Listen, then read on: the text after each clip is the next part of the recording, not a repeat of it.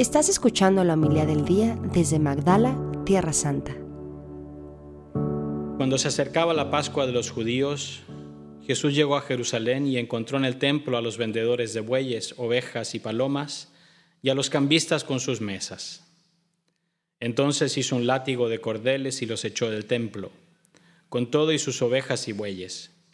A los cambistas les volcó las mesas y les tiró al suelo las monedas, y a los que vendían palomas les dijo, Quiten todo de aquí y no conviertan en un mercado la casa de mi Padre. En ese momento sus discípulos acordaron de lo que estaba escrito, El celo de tu casa me devora.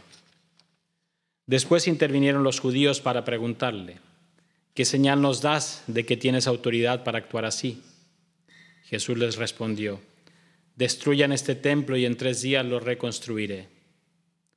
Replicaron los judíos, 46 años se ha, se ha llevado la construcción del templo y tú lo vas a levantar en tres días pero él hablaba del templo de su cuerpo. Por eso cuando resucitó Jesús de entre los muertos, se acordaron sus discípulos de que había dicho aquello y creyeron en la escritura y en las palabras que Jesús había dicho. Palabra del Señor.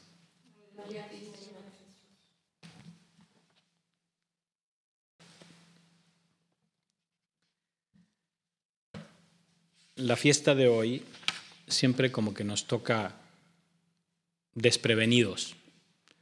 No estamos acostumbrados a la fiesta de la dedicación de la iglesia. No sé cuántos habrán participado en la dedicación de una iglesia. Yo me acuerdo, al menos creo que una vez estuve en Chile, en la iglesia de nuestro colegio, el Colegio Cumbres de Chile. Creo que me tocó participar en su dedicación. Y es muy bonita porque viene el obispo, unge el altar con óleo, eh, marca las señales de la cruz a lo largo de la iglesia y es una ceremonia importante, tanto así que en esa iglesia se, se celebra cada año el día de la dedicación. Es decir, este lugar es santo, este lugar es consagrado a Dios. Y uno se puede preguntar, bueno, ¿por qué celebramos una iglesia que está en Roma y que quizás nunca he visitado? Alguno podrá haber tenido la gracia de ir a Roma, haber ido a San Pedro, tal vez a Santa María la Mayor, pero a San Juan de Letrán como que se nos olvida que es la catedral de Roma. Y lo que nos llama esta fiesta, de hecho, en nueve días más, será la dedicación de la Basílica de San Pedro y San Pablo en Roma, que no es fiesta universal para toda la iglesia, es solo una memoria facultativa para que quiera celebrarla. El 5 de agosto es la dedicación de la Basílica de Santa María la Mayor, pero tampoco es fiesta. ¿Por qué San Juan de Letrán sí?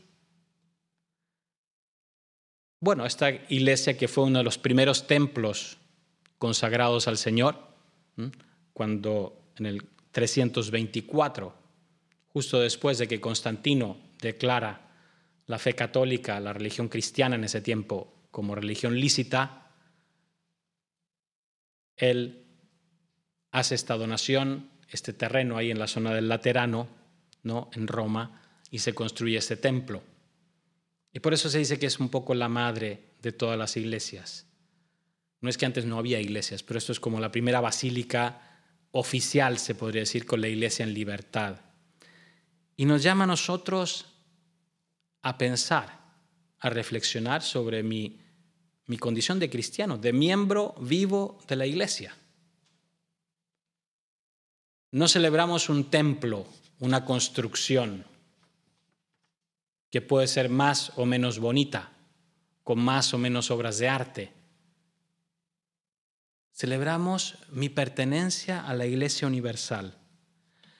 Y la primera lectura nos, lleve, nos ayuda a pensar qué es lo que tiene que ser la Iglesia.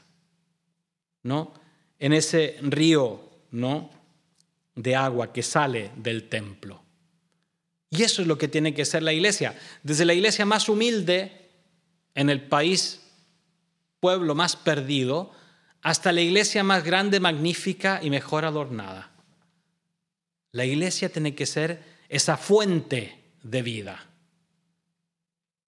Mi comunidad cristiana tiene que ser una fuente de vida para poder ser, ir dentro, ¿no?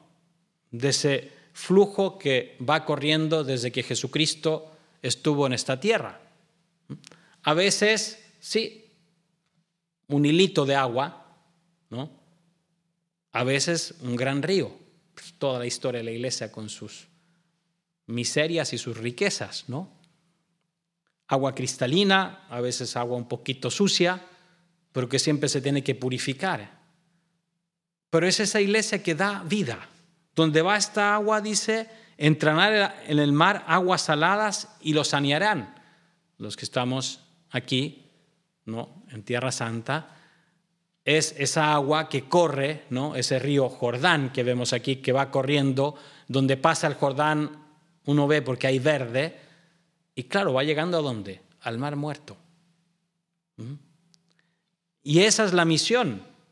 Me recuerdo mi profesor de Derecho Canónico, decía que el sacerdote, pero yo creo que todo el cristiano, debería ser capaz de entrar en la cloaca y salir puro. Es una imagen fuerte. Salir limpio. Entonces la iglesia, ese río, es, no es para contaminarse. Y que por desgracia a veces nos pasa. ¿no? nos dijo Jesús, ser del mundo, en el mundo, pero sin contaminarme con el mundo, sentido en el mundo, la parte de mal que hay en este mundo. ¿no? y que a veces por estar muy metidos en medio del mundo nos terminamos contaminando. Tenemos que pedir esa gracia, no, que sea nuestra vida cristiana que emana de la iglesia, de la pila bautismal se podría decir, pueda tener esta capacidad de sanar, de dar vida. Eso es lo que nos pide el Papa cuando dice iglesia en salida, ¿no?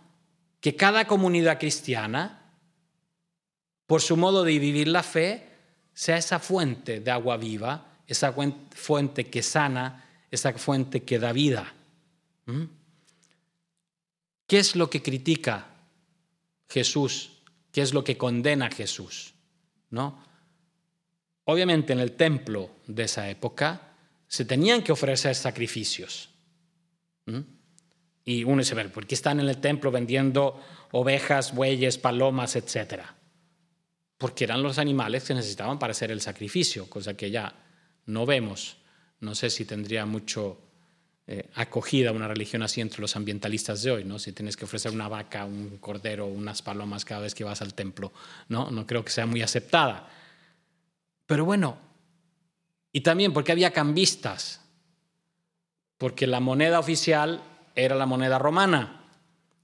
Para el templo, la oferta del templo tenía que ser con la moneda propia del templo, entonces había que cambiar. Esto, que era una cosa práctica, se prestaba para abusos, para ganancias, para corrupción, algo que dentro de la óptica de la fe judía de ese tiempo estaba bien, porque había que ofrecer un sacrificio, porque había que pagar el tributo del templo. No está condenando eso Cristo, está condenando el abuso que se hace.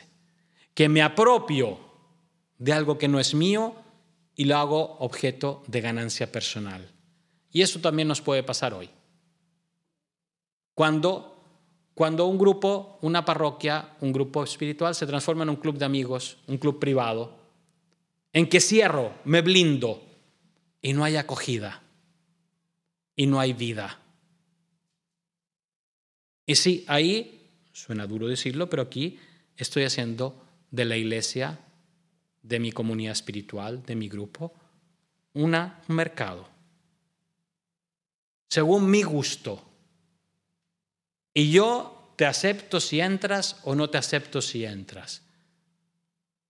Y si quieres entrar tienes que adecuarte a las condiciones que yo te pongo.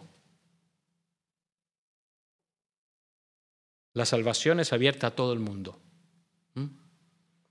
Y Jesús viene a eso, a decir, no hagan de mi casa, de la iglesia, no tanto en cuanto edificio físico, sino en cuanto pueblo de Dios, comunidad de, de los creyentes de este mundo, un club privado. Porque la salvación está abierta a todos. Pidamos esa gracia de sentirnos hoy miembros, participantes de esa iglesia de Cristo, que sale, que emana de la pila, de la pila bautismal, que emana esa fuente de gracia para todos, de manera que seamos una, iglesia no solo tanto que sale, sino que también una iglesia que acoge, que acoge al que es necesitado. Cuando uno se siente acogido, sí, se da esa sanación, se da esa, esa vida nueva a la que Cristo nos llama. Pidamos esa gracia, ¿no? De saber ser instrumentos, instrumentos de gracia, instrumentos de sanación, de vida, de esa vida eterna a la que Cristo nos llama. Así sea. Muchas gracias por escucharnos. Si quieres conocer más acerca de Magdala, síguenos en YouTube y Facebook.